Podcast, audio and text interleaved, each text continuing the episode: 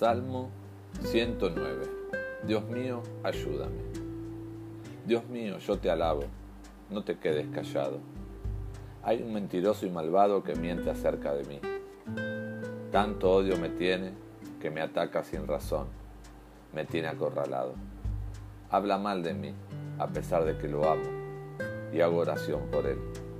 Me odia, me trata mal, a pesar de que lo amo y lo trato bien. Dios mío, págale con la misma moneda. Haz que lo acuse su propio abogado. Haz que lo declare culpable el juez que le dicte sentencia. Haz que lo condenen sus propias mentiras. Quítale la vida antes de tiempo y que otro haga su trabajo.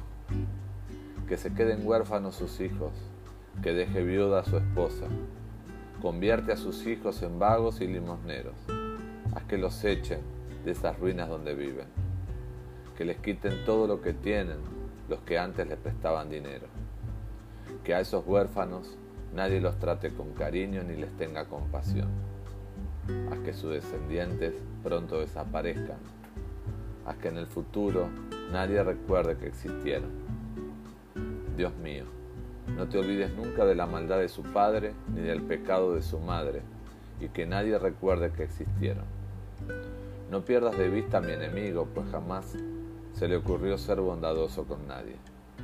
Persiguió a los pobres, a los humildes y necesitados, hasta quitarle la vida, ya que le encantaba maldecir, que le caiga una maldición, ya que, ya que no le gustaba bendecir, que nadie lo bendiga. Castígalo donde más le duela, que esa maldición lo cubra como un manto que lo apriete hasta ahogarlo.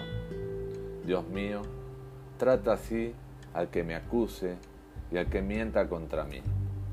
Pero a mí, trátame bien. Tú eres un Dios bondadoso. Sálvame por tu gran bondad.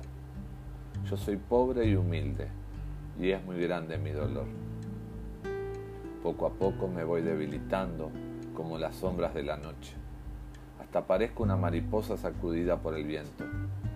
Yo casi no como. Tan flaco estoy que me tiemblan las rodillas. Cuando la gente me ve, se ríe y se burla de mí. Dios mío, ayúdame. Por tu gran amor, sálvame. Que sepan que esto me sucede porque tú así lo has querido. Pero si tú me bendices, no me importa que me maldigan. Mis enemigos están listos para atacarme, pero tú los pondrás en vergüenza y a mí me llenarás de alegría. Dios mío, cubre a mis acusadores de vergüenza y deshonra. Yo te daré gracias con el gran pueblo que te alaba, porque tú defiendes a los pobres y los salvas de los malvados que los condenan a muerte.